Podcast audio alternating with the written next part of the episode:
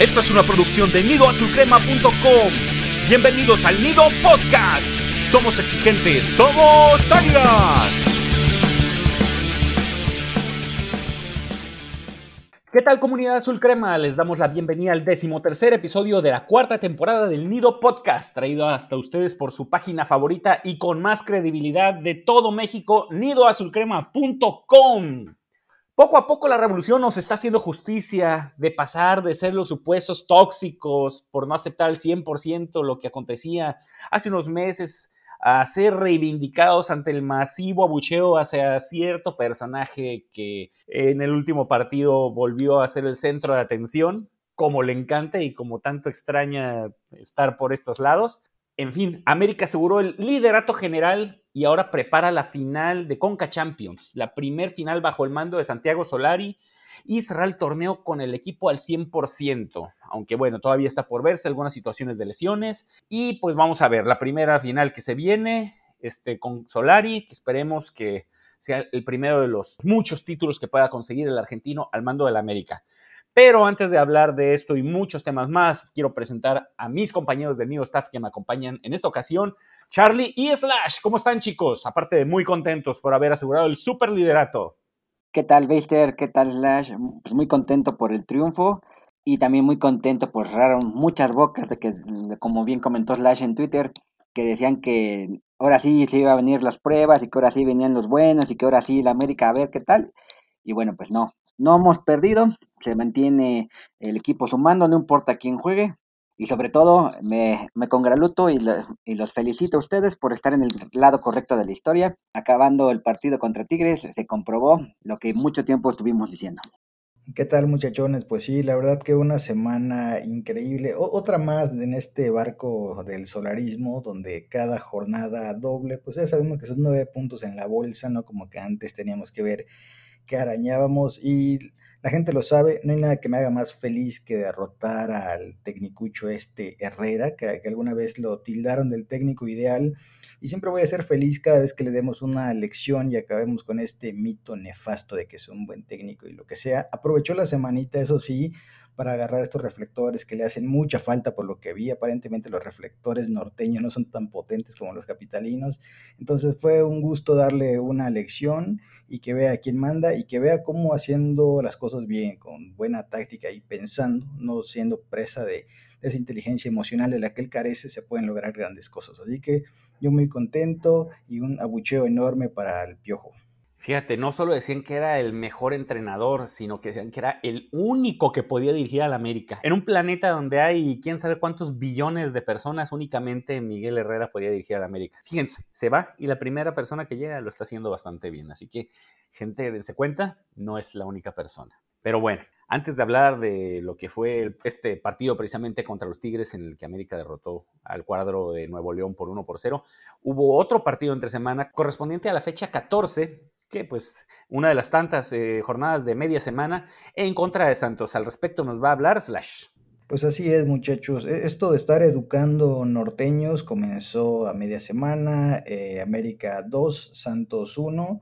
Pues un partido interesante, ya lo hemos platicado, cuando los equipos no se encierran, vemos un fútbol distinto, porque acuérdense que para jugar o, ver un partido entretenido necesitamos que los dos salgan a jugar, no que uno juegue y el otro esté colgado de su travesaño como ha sido a lo largo de todo el torneo. Entonces Santos vino, propuso, plantó cara, por ahí se estaba medio complicando, pero el grandísimo Fidalgo en ese momento, cuando todavía era grandísimo, antes de perderse contra Tigres, marcó el gol que nos puso en ventaja y Córdoba eh, cerró el partido el 2 a 1 a gran pase de Layún.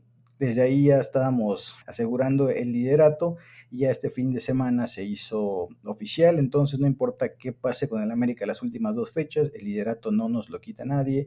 Y la verdad, primer norteño Santos, adiós, segundo norteño Tigres, adiós y queda media semana el de la final contra Monterrey para despachar al tercer norteño en fila. A ver, Slash, nomás antes de cualquier otra cosa, no comiences una guerra civil aquí. Eh, los norteños también queremos al América. Vete nomás contra los equipos, pero el norte también sabe de fútbol y por eso seguimos este hermoso equipo como son las Águilas del América. Sí, yo estoy de acuerdo. Me refería claramente a los equipos, que mucho norteño sigue al nido, aficionado que sí sabe de fútbol, le va al América, sigue al nido, esos sí son los buenos, pero los que le van a Santos, Rayados, Tigres, etcétera, pues que siguen creyendo sus cuentos chinos. Muy bien, y pues después de haber derrotado a Santos y con lo que se completó la nueva semana perfecta en cuanto a resultados se refiere, América derrota 1 por 0 a los Tigres del Autónoma de Nuevo León en el regreso del ya tan mencionado Miguel Herrera, que como se comenta también durante la semana estuvo hablando de más como es tradición de El Piojo, diciendo tantas cosas de que él armó el plantel y que prácticamente lo que tiene ahorita América Superlíder fue un trabajo que él hizo junto con Santiago Baños. Y pues bueno, como lo hemos comentado a lo largo del torneo, eh, sí, el plantel se ve como que es un reflejo de un trabajo mal hecho entre Herrera y Baños, que si bien no es un mal plantel, es un plantel muy corto, que si se nos lesiona uno, dos o tres jugadores, nos las vemos negras prácticamente. Aquí quien ha sacado, ahora sí que oro de las piedras ha sido Solari, con el orden táctico, o sea, tratando de sacar lo mejor de los jugadores que están actualmente. Y pues ha funcionado. Esperemos que para el próximo torneo, después de conseguir el título, obviamente, bueno, los títulos, aparte del que se va a disputar este próximo jueves de la Conca Champions, se pueda armar un mejor plantel. Tal vez no con muchos jugadores, pero tal vez desprendiéndonos de esos eh, pesos muertos que tenemos ahorita y invirtiéndolo de una forma mucho más inteligente. Pero bueno, abocándonos al partido, 1 por 0. Gol de Henry Martín a pase nuevamente de Miguel Ayun, quien es diametralmente opuesto ahí en sus participaciones a la hora de centrar, que si bien te pone un centro al estilo europeo, después te pone uno que termina en el otro lado de la cancha, pero a fin de cuentas se ve reflejado en el resultado, en un buen remate, eh, un poco precipitado, pero a fin de cuentas que pudo vencer a Nahuel Guzmán por parte de la bomba Henry Martín, un partido bastante movido, bastante entretenido, que si bien únicamente tuvo un gol, las emociones no faltaron, Tigres durante una gran parte del partido fue dominador, pero siento que cuando América tenía el balón, el peligro realmente se sentía. No se vio reflejado mucho en disparos a puerta, pero a fin de cuentas, eh, ahí también eh, se toma en cuenta lo que comentó Slash. Tigres no vino a encerrarse, Tigres vino también a proponer parte del partido y fue, a pesar de ser un partido de pocos goles, bueno, nada más uno, de mucha ida y vuelta, mucho juego ofensivo por ambas partes, donde jugadores como Guillermo Ochoa volvieron a sacar la cara por el equipo, convirtiéndose en una de las figuras del partido, sacando tres balones que eran prácticamente goles cantados.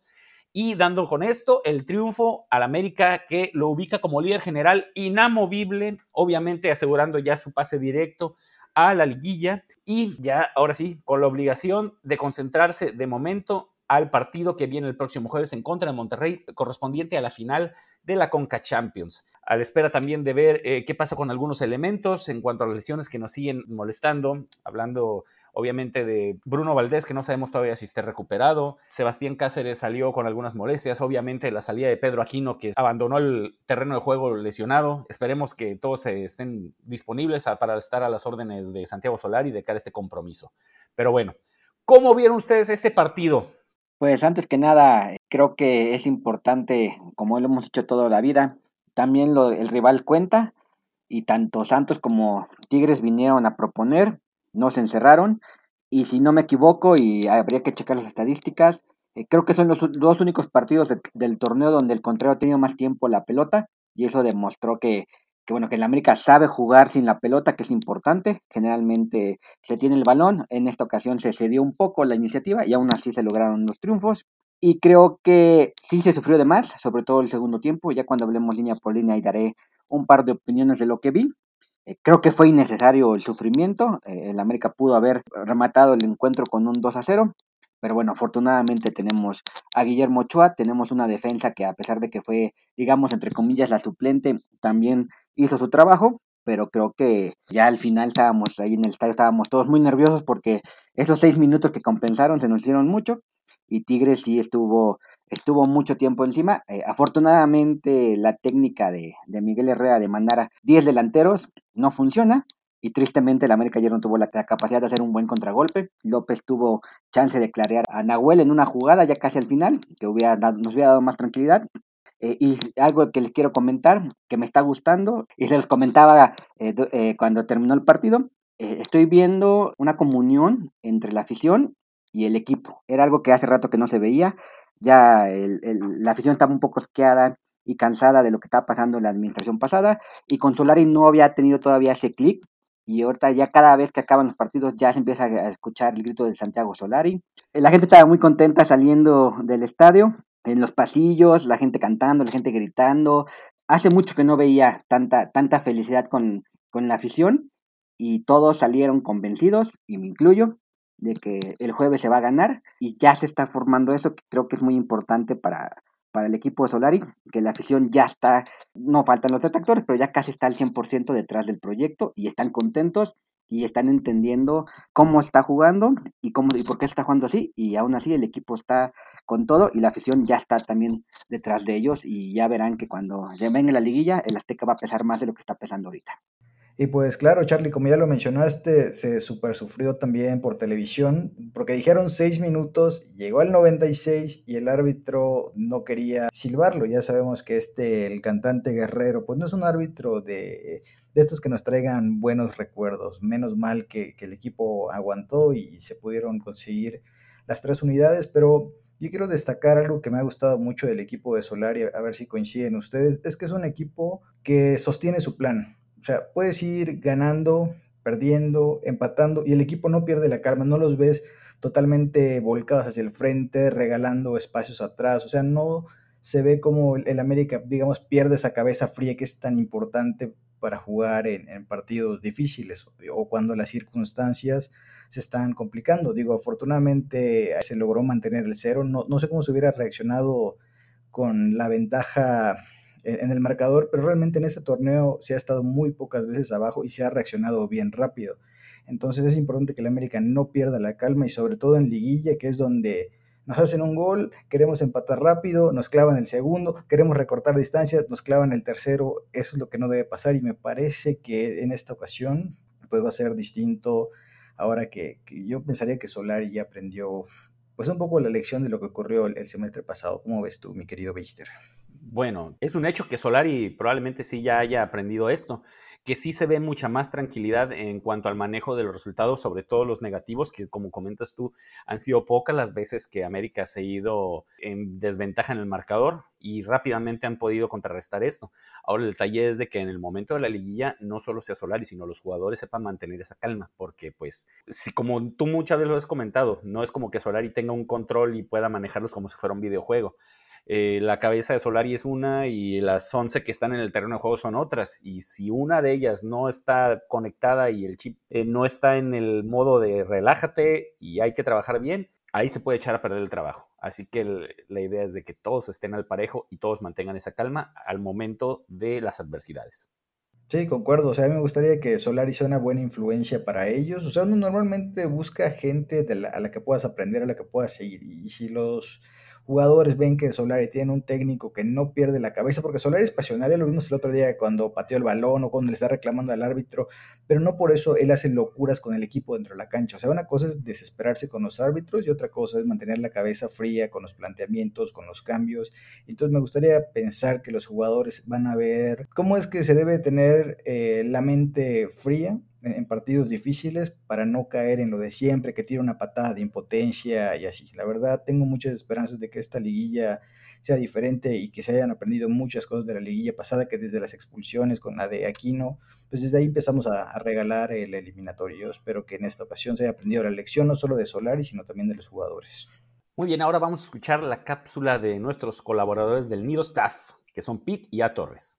Hola amigos, ¿qué tal? Alpita aquí saludándoles. El juego contra Tigres una vez más mostró a la América carente de poder ofensivo, pero bastó un, este, destello de Miguel Ayun y Henry Martin para ganar un valioso partido que asegura el liderato. La defensa mostró un poco de desorden que el Tigres con su potencial ofensivo sí lo hizo vulnerable y gracias a Ochoa no hubo nada que lamentar en la portería atrás. Habrá que ver cómo llega el equipo a la hora la final de la Conca Champions contra el Monterrey. Pareciera en papel que tiene la ventaja por como llegó el Rayados con cuatro derrotas y el América con cuatro victorias. Vamos a ver si le alcanza lo que ha mostrado para levantar este trofeo que urge porque ya son dos, más de dos años y medio que el América no gana un título oficial. Un saludo y un abrazo a todos. Amigos de Nido Podcast, ¿cómo están? Los saluda a Torres. Bien por América que ya asegura no solamente eh, estar dentro de los primeros cuatro de la competencia y librar la enfadosa semana de repechaje, sino también asegura el liderato al finalizar el torneo. En otro equipo, y en otras condiciones, América debería tomarse relajado quizá los dos últimos partidos de la temporada, pero no debe ser así, porque uno de esos dos partidos es uno, uno de esos encuentros en los que se tiene que ganar sí o sí, que es el próximo fin de semana cuando enfrenten al equipo de Cruz Azul. Buen encuentro en la cancha del Estadio Azteca, me, me gusta cuando al portero de la U de Nuevo León enfrente le ponen a un portero mucho mejor, al mejor portero del fútbol mexicano, demostrando quién es el portero número uno de la liga y Ochoa se convirtió en factor nuevamente para esta victoria americanista. Un muy buen gol de Henry Martín y América cumple cumple de nuevo a calificar directamente a la liguilla por el título. Un abrazo, compañeros de Nido Podcast.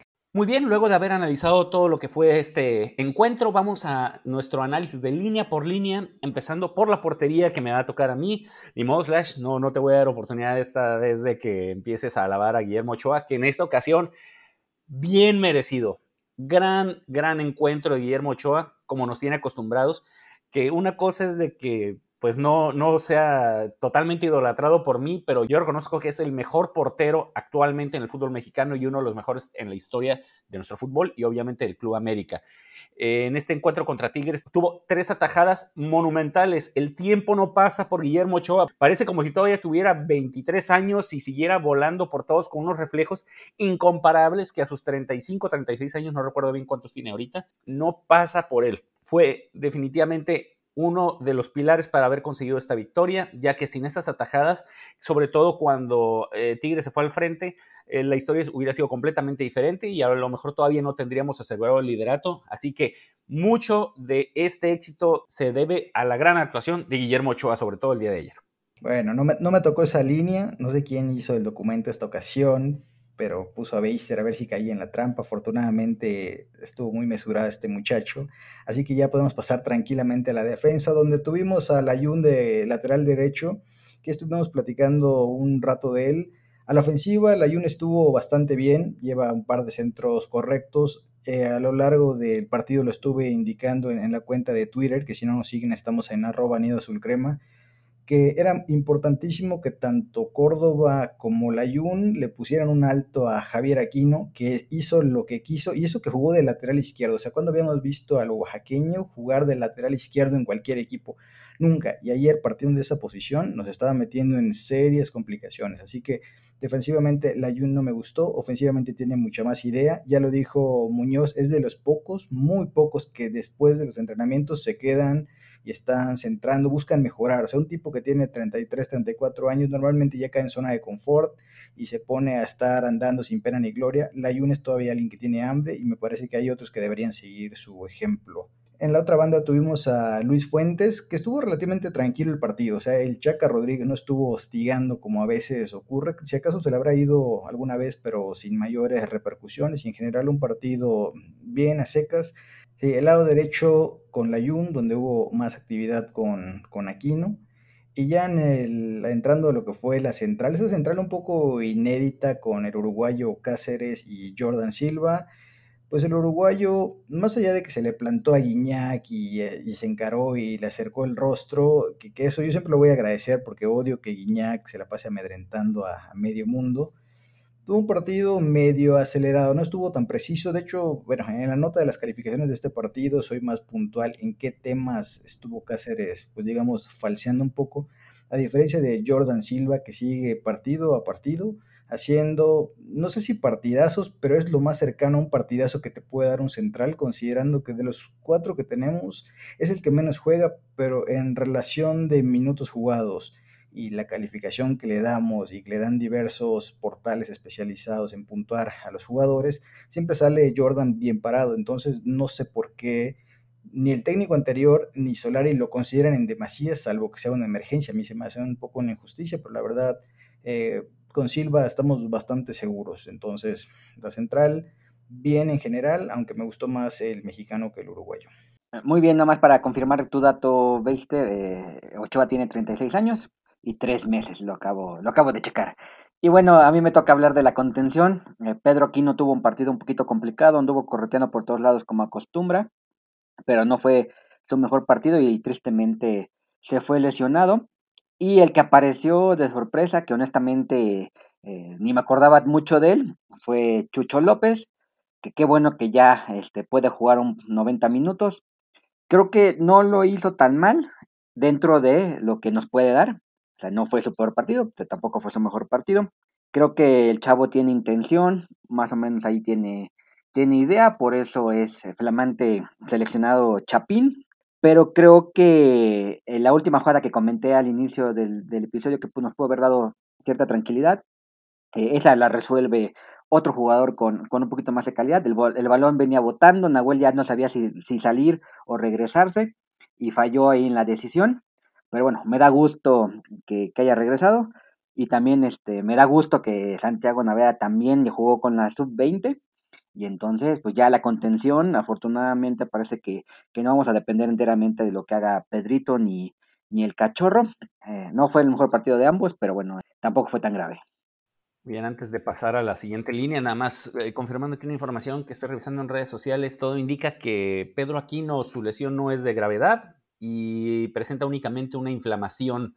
Eh, obviamente, pues se tiene que, manejar con cuidado y durante la semana se evaluará si podrá ser o no titular o por lo menos participar en contra de Monterrey en la final de la Conca Champions. Habrá eh, nada más que confirmar eso eh, este, de forma oficial por parte del Club América. Pero si son las primeras noticias, pues son buenas noticias. Esperemos que sí podamos contar con el peruano. Y ya entrando a lo que es la zona de creación, tuvimos a gente como Reyes, a Fidalgo y a Córdoba. Reyes estuvo jugando como volante por izquierda y pues eh, ofreció el dinamismo acostumbrado. Eh, Reyes no centra tanto, pero las veces que centra normalmente van dirigidos eh, directamente a jugadores de nosotros. Y tuvo varias oportunidades ahí de llegar a línea de fondo ofreciendo ese peligro que ya es tradicional y es bueno que tengamos a un jugador como Salvador Reyes que como lateral izquierdo te puede jugar bastante bien y como volante no desmerece, lo hace bastante bien y en este caso tuvo un partido bastante destacado sin eh, todavía verse en este caso reflejado en el marcador. Por su parte, el español eh, Zinedine Fidalgo, como le gusta decir a Slash, uh. Pues tuvo un partido exactamente hasta cierto punto Desafortunado, eh, obviamente no, no tuvo una falla ahí garrafal que pudiera haberse reflejado en el marcador, pero eh, careció de esa dinámica que está caracterizando en los últimos partidos al español. Tuvo varias oportunidades de tirar a gol y sigue sin animarse. No sé qué son las indicaciones que le están dando eh, por parte de Solari, pero no lo vemos que se anime. Cuando en los primeros partidos que lo vimos participar, sí probó a puerta, pero ahora lo vemos que hasta como que se amarra un poquito al momento de perfilar y eso pudo haber puesto más en peligro la portería de Nahuel Guzmán y pues no sé, siento que no ofreció el peligro que normalmente el español se caracteriza por eh, generar en contra de los rivales. Y por su parte Córdoba, pues bueno, ¿qué podemos decir de él? Yo he detectado que Córdoba empieza bien los partidos, pero cuando digo empieza estoy hablando de los primeros 5 o 10 minutos y después desaparece por completo. Tuvo un par de centros al área, un par de habilitaciones a sus compañeros eh, que pues no, no se pudieron generar. Se perdió una, un cabezazo precisamente a servicio de Salvador Reyes casi en los primeros minutos del partido, que pudo haber cambiado ahora sí que la dinámica del mismo encuentro y lamentablemente lo mandó por un costado apenas de la portería de Tigres Después de eso, ya no se vio mucho de Córdoba.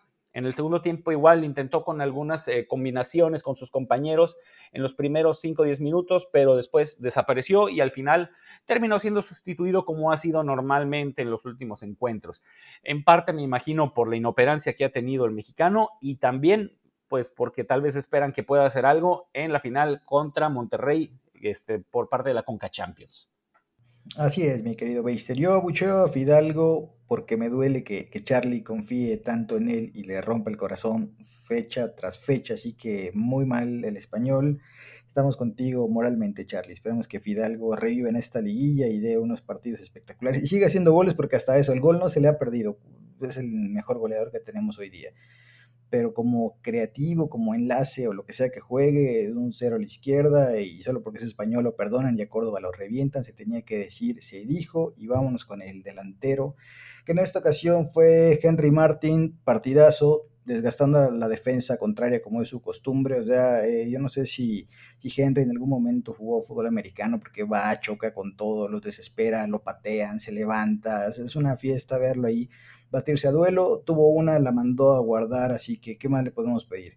Yo eh, ya le he comentado en algunas eh, oportunidades, si Henry tuviera más centros como el que le ha estado, como el que le puso la Jun, Probablemente su cuota goleadora sería de 8 a 9 por temporada fácilmente, pero si nadie centra o centra muy poco, pues tampoco se le puede pedir que haga goles, porque pues definitivamente no es Chucho Benítez, es Henry Martín y tiene otras características y pues cuando le llegan pues suele aprovechar, no siempre, pero tampoco es tan malo como la gente lo quiere hacer parecer.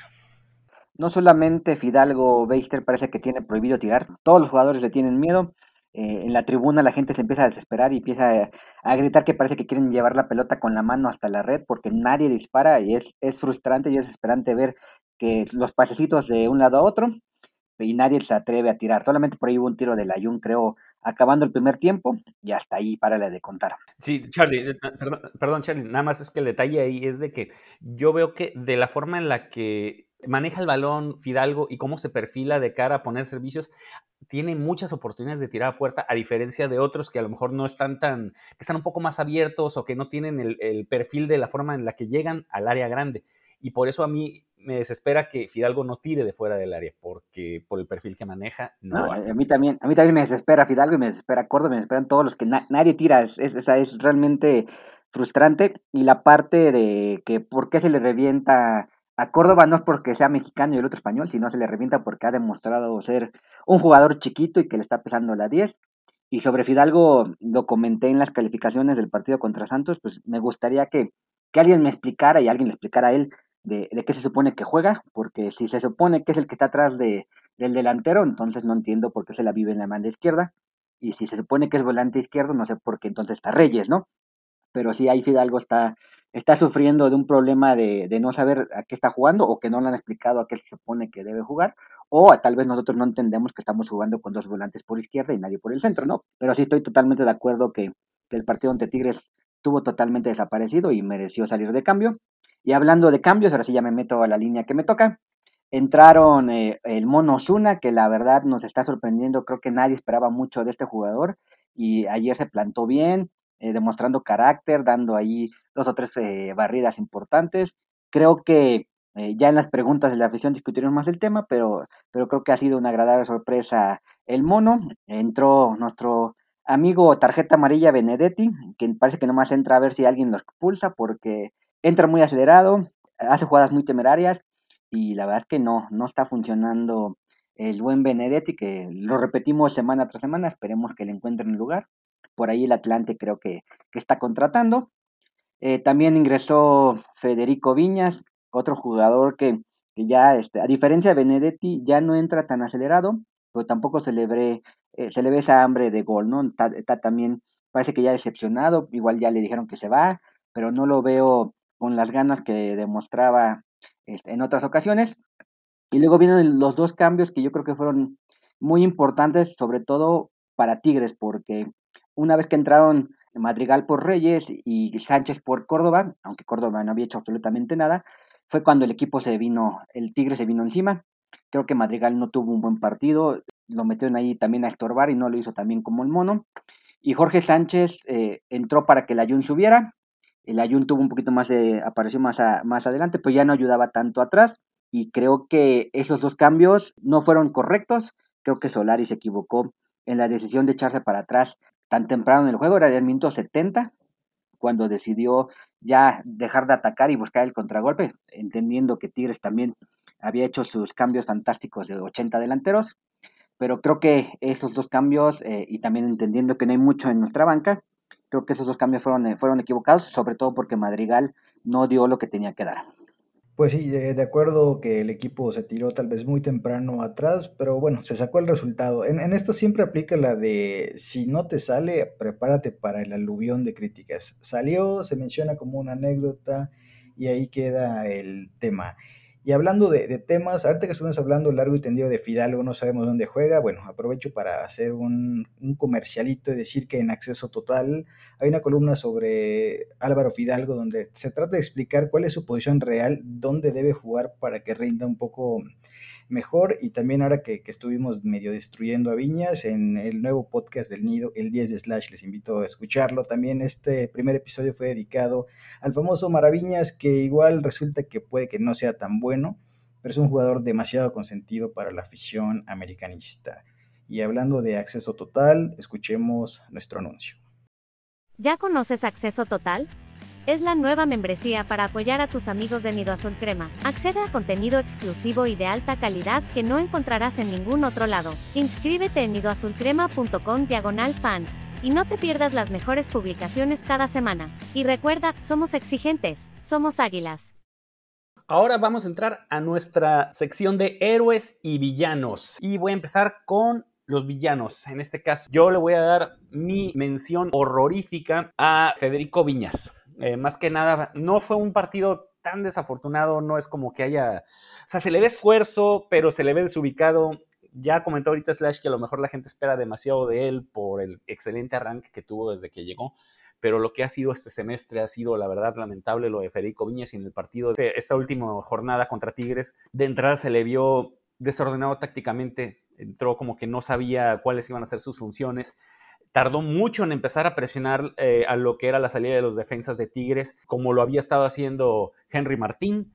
Y pues aparte de que está cayendo como que en la desesperación de, pues ya para, las alturas en las que había entrado el partido, pues no se le vio, obviamente, en son de tratar de atacar. Obviamente no le iban a llegar muchos balones porque Tigres ya estaba encima y voy a dar otra mención horrorífica en este caso también, porque pues así lo hago yo, hago con las reglas lo que yo quiero, a Nicolás Benedetti, obviamente otro jugador también que entró de cambio, porque tal como lo comenta Charlie en los últimos partidos, entra muy revolucionado, se hace amonestar y está pidiendo a gritos que lo expulsen, tal vez para que así tenga alguna estadística destacada en su participación, porque fuera de eso no ofrece absolutamente nada.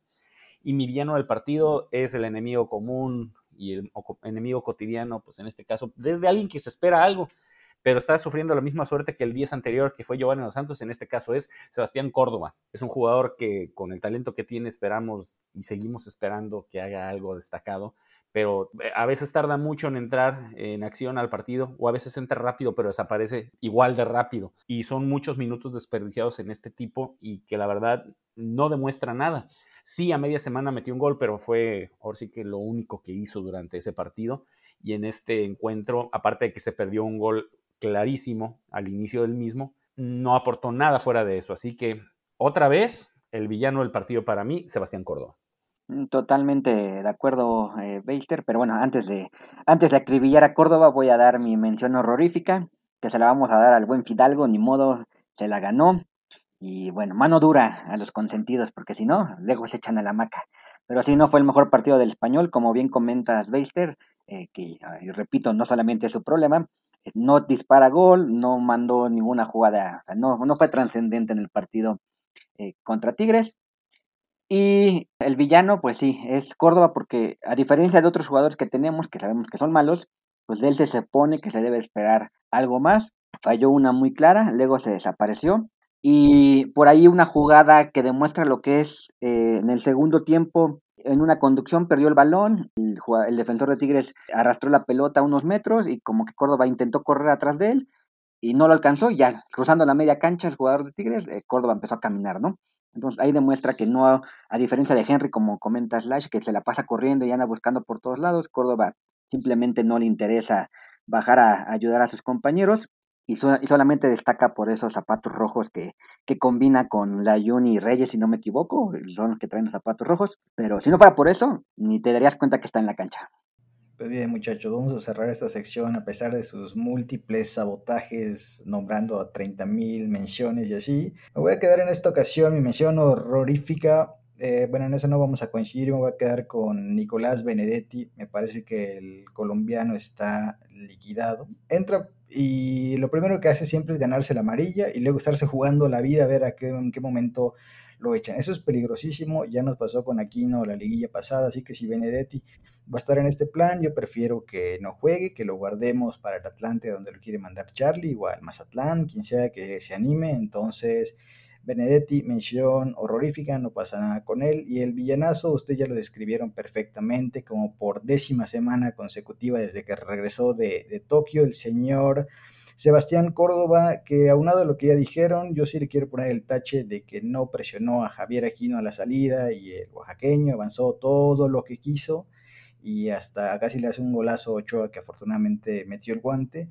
pero Córdoba decepcionante, no sé por qué juega, no sé si en los entrenamientos ha de ser un ultra crack como para decir, bueno, aquí se está ganando el sitio, pero es que en los partidos, como dice Beister, juega cinco minutos, tira un centro, un recorte y después se muere el tipo. Entonces, villanazo de la temporada, yo creo que ya nadie lo va a alcanzar como villano de la temporada, o sea, ha salido ya como 10 veces literalmente, entonces está condenado este muchacho, a menos que dé una gran liguilla, que no creo. Y bueno, aprovechando el micrófono, vamos a nombrar los héroes de, esta historia, de este América 1 Tigre 0. Mi mención honorífica va a ser para Henry Martín. Gran trabajo a la ofensiva, desgastó muchísimo a, a, los contrarios, ya lo mencioné hace rato, y tuvo una y la mandó a guardar. Fue un remate medio raro, yo tuve duda como que si entró o no, pero entró gol y suficiente. Y lo vimos cuando, o sea, tan bueno fue su partido que cuando entró Viñas nos olvidamos de ver quién presiona ahí adelante, o sea, nos quedamos sin ese que los asfixiaba. Entonces, esa es la diferencia del por qué Henry sí juega y por qué Viñas no juega o juega poco.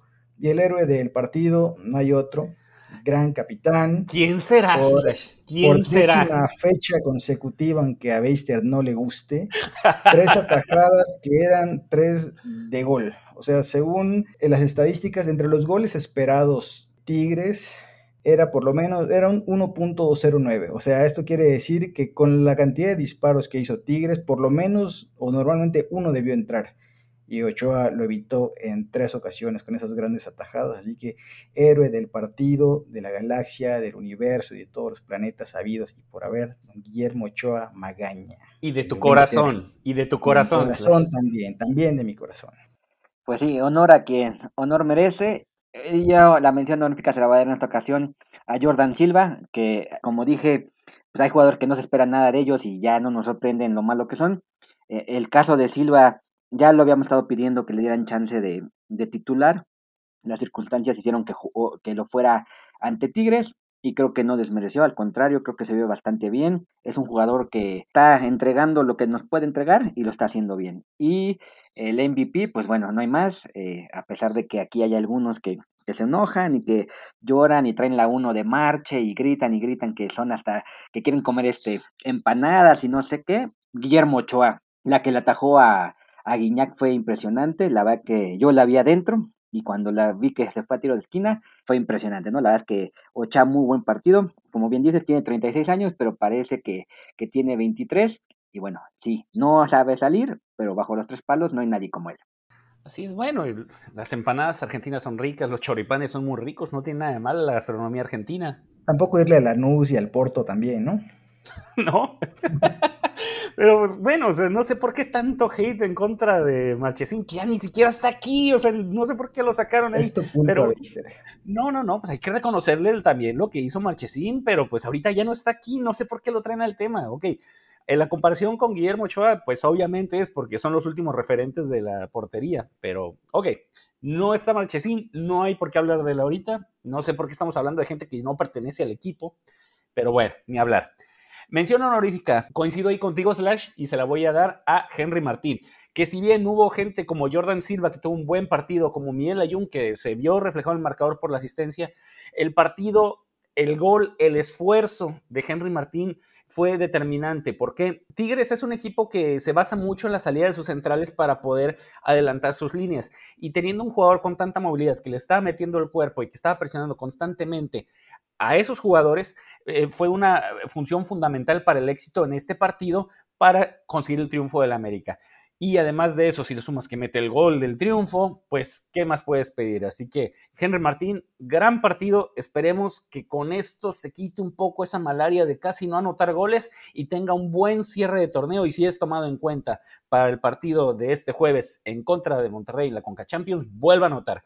Y obviamente la figura del partido no es nadie más que el gran Guillermo Ochoa, que contra quien yo no tengo absolutamente nada. Al contrario, le reconozco que es de lo mejor que ha habido en nuestra historia, de lo mejor que hay en el fútbol mexicano y que ha habido. No parece. Reconozco a otros porteros que es diferente y que a veces ha tenido sus errores, que en este partido la verdad no le recuerdo ninguno, pero en este partido fue fundamental, porque no solo por las tres atajadas, el liderazgo que siempre tiene, la seguridad que está brindando y como lo recuerdo que dije hace rato, el tiempo parece no pasar por Guillermo Ochoa y mantiene un excelente nivel. Obviamente también hay que tener en cuenta que ha sido de los torneos en los que menos ha sido exigido, pero aún así cuando se le exige, él responde. Y en este partido tuvo tres atajadas fundamentales que nos dieron los tres puntos. Así que unánime la figura del partido, Guillermo Ochoa.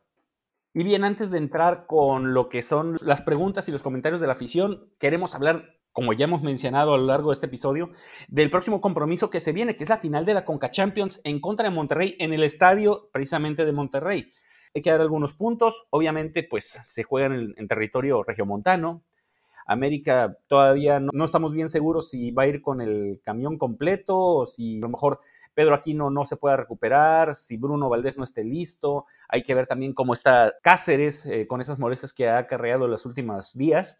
Pero hay que tener en cuenta, partido único, Sí hay tiempos extras después de los 90 minutos en caso de que se quede empatado y obviamente en caso de que el empate persista eh, se irán a tanda de penaltis. Esperemos no sea necesario llegar a esas instancias y que América pueda resolver esto en los 90 minutos. ¿Qué esperan de este juego muchachos? ¿Qué pronóstico bien? ¿Nos traemos la Conca Champions a Cuapa o tendremos un nuevo fracaso en la época de Solari? Pues la verdad es la primera gran prueba de Solari. Ya el primer semestre pues se le da un poquito de chance porque va conociendo el medio y eso, pero ahora sí ya no hay excusas. Si es partido único, si es allá, pero la América no ha perdido una final de este torneo en su historia y la tiene que ganar, ¿no? No hay, no hay vuelta de hoja. Sabemos que Monterrey, a pesar de que lleva cinco o seis partidos sin ganar en la liga, creo, eh, va a dar todo lo que tiene, va a dar su mejor partido del semestre y el Vasco Aguirre va a intentar salvar su chamba con ese partido. Pero bueno, yo espero que el América tenga la capacidad como ese partido único, tenga, tenga la capacidad de anotar un par de goles, cerrar el encuentro y traerse el trofeo a casa. Concuerdo contigo, Charlie. Eh, según Monterrey, creo que tiene cuatro derrotas consecutivas. Un papelón de este Javier Aguirre. Qué bueno que nunca llegó a Cuapa. Recuerdo que todo el mundo, ay, sí, Javier Aguirre, por favor, es un Herrera, pero más caro. Hasta el Necaxa le gana al Monterrey. Así de, así de patéticos son los rayados, pero no quiero que la gente se confíe y diga, vamos a ganar caminando el jueves. El ese día vamos a ver al Manchester City disfrazado de, rayados, porque ya sabemos que, son así, van a dar el partido de su vida, y más con esto de que quieren salvar la chamba de Javier Aguirre. Va a ser un partido duro. Con el arsenal ofensivo que tiene Monterrey, seguro que algún gol nos van a hacer. Yo voy por el 1-1 en tiempo reglamentario y lo ganamos 2-1 marcado al final ya hasta los tiempos extras. Pero va a ser un partido largo, larguísimo. Entonces, pues esperemos que llegue el jueves y aquí vamos a estar platicando de ese nuevo título. Sí, yo concuerdo que nos vamos a traer el título. Eh, va a ser un partido complicado exactamente por la presión que actualmente el cuadro de Monterrey tiene, por esa seguidilla de derrotas que trae a cuestas y porque sí, efectivamente van a querer eh, salvar lo que resta de, del semestre tratando de llevarse ese trofeo. Yo siento que va a ser un partido complicado y yo concuerdo en que tal vez se vayan con el empate tanto en tiempo regular como en tiempo extra y siento que se va a terminar definiendo en tanda de penaltis. Pero como tenemos buenos tiradores y un excelente atajador de penaltis, nos vamos a traer la Conca Champions. Una más a las gloriosas vitrinas del Club América. Y ahora sí, vámonos con las preguntas y comentarios de la afición. Empezamos contigo, Slash. Nos escribe nuestro amigo Carlos Martínez Fuego, nos dice, debe ser Jordan Silva titular en lo que resta del torneo en liguilla y en el mismo orden de ideas, nuestro compadre Felo SGB nos dice, Jordan Silva es una agradable sorpresa y sí, la verdad que hemos comentado en algunas notas, siempre le hemos dado el reconocimiento a que cuando juega es de estos jugadores que son pues, bastante fiables. Me acuerdo que hubo un partido, no sé si fue contra Tigres del torneo anterior, que Guiñac se llevaba a todos, excepto a Jordan Silva. Entonces es un tipo que se sabe plantar, anticipa bien, va bien por aire, entonces la verdad ha sido una agradable sorpresa.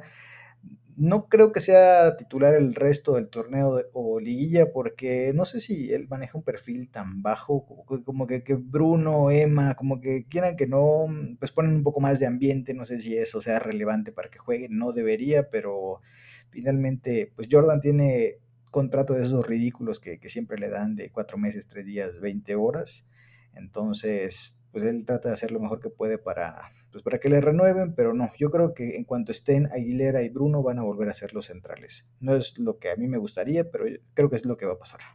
Correcto, bueno, la siguiente pregunta es de, de Lintu y nos pregunta si nos alcanza el fútbol para ser campeones.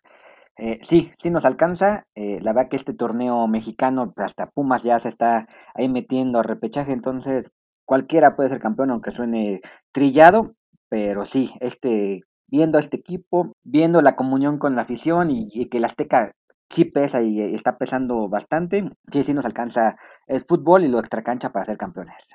La siguiente pregunta es de Socio Regio. Pregunta, ¿cómo y con qué levantar la octava en la Conca Champions?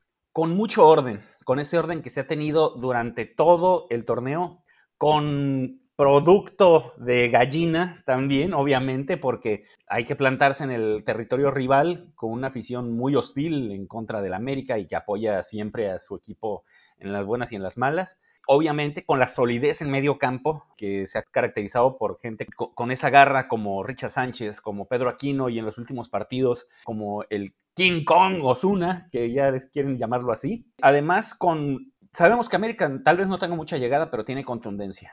Llega poco, pero las pocas que tiene las está notando. Así que esperemos que eso sea clave. No dejarse sobre todo amedrentar por el poder ofensivo que en el papel presenta Monterrey. Y obviamente con inteligencia, con mucha inteligencia, con mantener la calma y en caso de una situación adversa, como ha sido la tónica del actual torneo, no es esperarse y saber revertir estas situaciones. Pero sí hay con qué, hay muchos elementos con qué llevarse ese título y sé y confío en el equipo en que se va a conseguir. Así es, mi querido Beister. Nada más que no nos manden al cantante al cantante Guerrero ni al César Ramos. En eso tienes toda la razón, Charlie. La siguiente pregunta es de Hugo L, que nos pregunta, ¿cuántos años más ven a Guillermo Ochoa jugando a este gran nivel? Pues para nadie es un secreto que los porteros son los que juegan pues toda la vida. Ya vemos el, Conejo Pérez, no sé si ya se retiró, sigue jugando a los 50 años, no lo sé. Corona es otro que sin ser tan bueno como Ochoa, lleva igual ya sus buenos 40, Talavera creo que por ahí anda, entonces Ochoa tiene 36, pongamos que, que le alcance un buen nivel hasta los 39, 40, o sea, todavía tenemos un buen rato en la portería, aunque a Beister le duela porque eso frustra el regreso de, de Marchesín pero sí lo veo unos 3, 4 años más defendiendo el arco de las águilas sin problema. O sea, que la gente o todos los que son detractores de Ochoa entienden que el problema no está ahí. Nosotros necesitamos otro tipo de jugadores ahí adelante. O sea, nuestra portería no es la solución a los grandes males del funcionamiento espectacular que no estamos viendo. Yo no sé, yo juraba que ibas a decir que Ochoa podía seguir ahí hasta los 85 años fácilmente no, hay que ser objetivo, ¿viste? Hay que ser objetivo. Es que tú con Ochoa no eres objetivo, tú lo, ya lo dijiste, lo, lleva, lo llevas en el corazón. Pase. No es objetivo, eres tú. Claro que sí, claro que soy, el más objetivo de ustedes. No, no es cierto. Cuentos. Hay de todo, hay de todo. Muy bien, ya que acabaron de, pelearse, eh, vamos con Juan Carlos Barrera que nos pregunta si se ha ganado la permanencia King Kong Osuna en el América. Y bueno, recuerden que que Osuna fue contratado de el cuarto para la hora, de esas contrataciones que le encantan a Baños, gratis, sin mucho compromiso y de cuatro meses. Yo creo que si el fútbol es justo, eh, se le debe dar por lo menos otros seis meses. Se nota que es un jugador agradecido porque estaba desempleado y de repente llega al equipo más importante de México. Y son de esos jugadores que sí lo están demostrando, no como otros que, que ya hemos hablado mucho de ellos. Pero yo creo que por lo menos seis meses más sí se merece. La siguiente pregunta es de Raúl Arismendi y pregunta que cambiando la perspectiva, ¿qué es lo que más les gusta del equipo?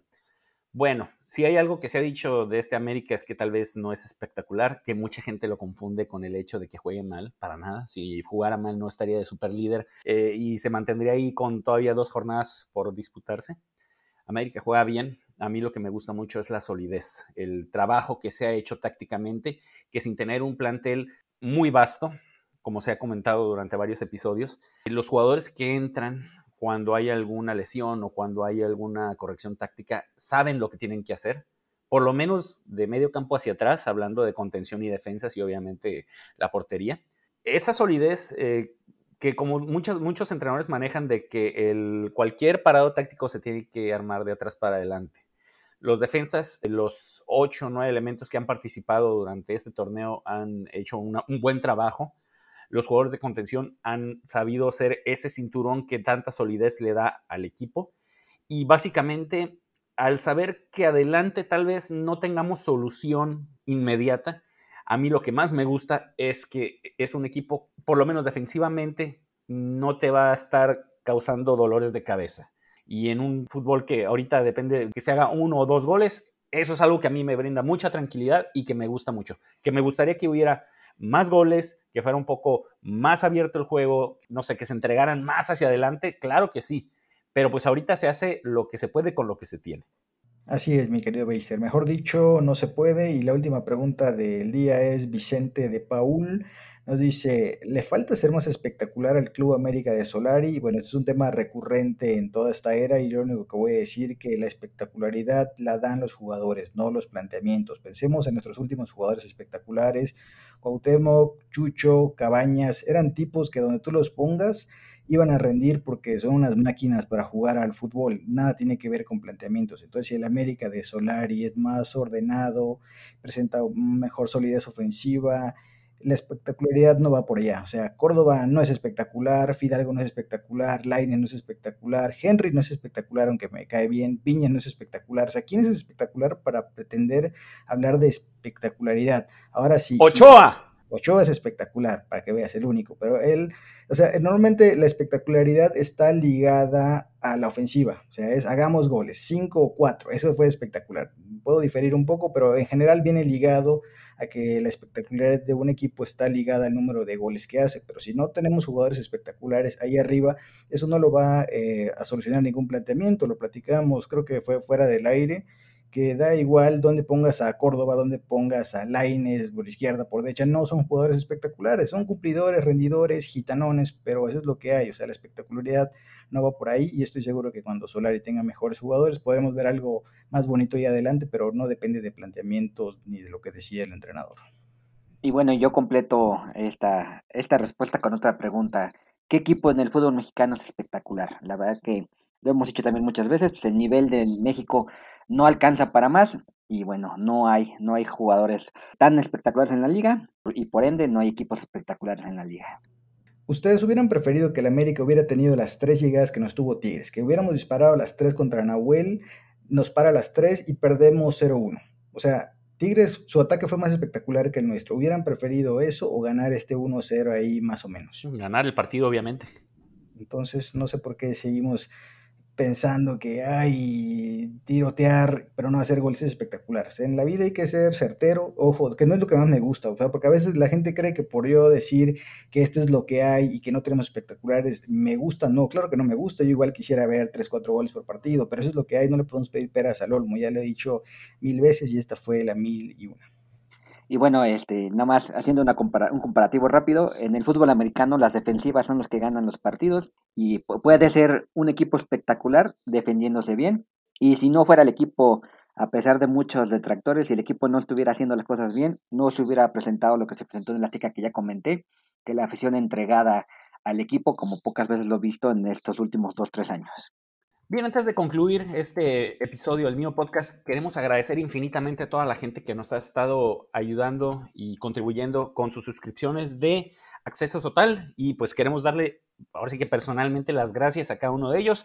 Vamos a empezar, Slash. Claro que sí, a toda la gente que nos ha apoyado, entre ellos están César Vega, Abraham Curi, David Hinich, Octavio Flores y Guido MF.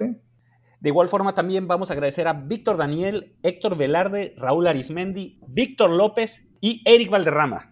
Y también a nuestro buen amigo Dan Lee, a César Izazaga, que seguramente sigue llorando por la final que ganamos al Necaxa, a Daniela Lapisco, a Rey de Copas, a nuestro buen compañero de Ecuador, y a Carlos Román, que también siempre nos ha apoyado desde un inicio del proyecto. Y como se dieron cuenta, tenemos 15 suscriptores y la idea es que cuando lleguemos a 20 se va a dar un segundo premio. Ya entregamos un primer premio que lo ganó nuestro buen amigo Eric Valderrama. Y entonces los invitamos a que conozcan Acceso Total, se inscriban y puedan estar listos para participar en nuestro siguiente concurso.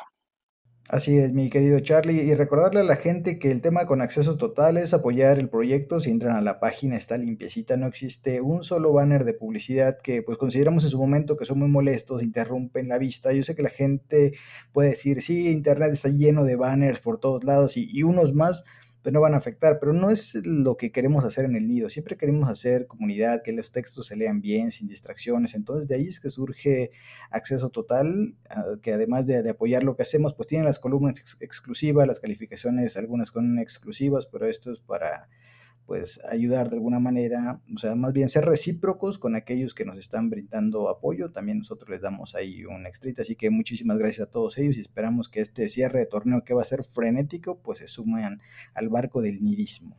Así es, y toda esa gente que se quiere unir al barco del nidismo, recuerden visitar nuestra página de nioazulcrema.com. Así como también participar en nuestra trivia de Águila Master en águilamaster.com. Sigan escuchando todos nuestros episodios y recuerden que somos exigentes, somos águilas.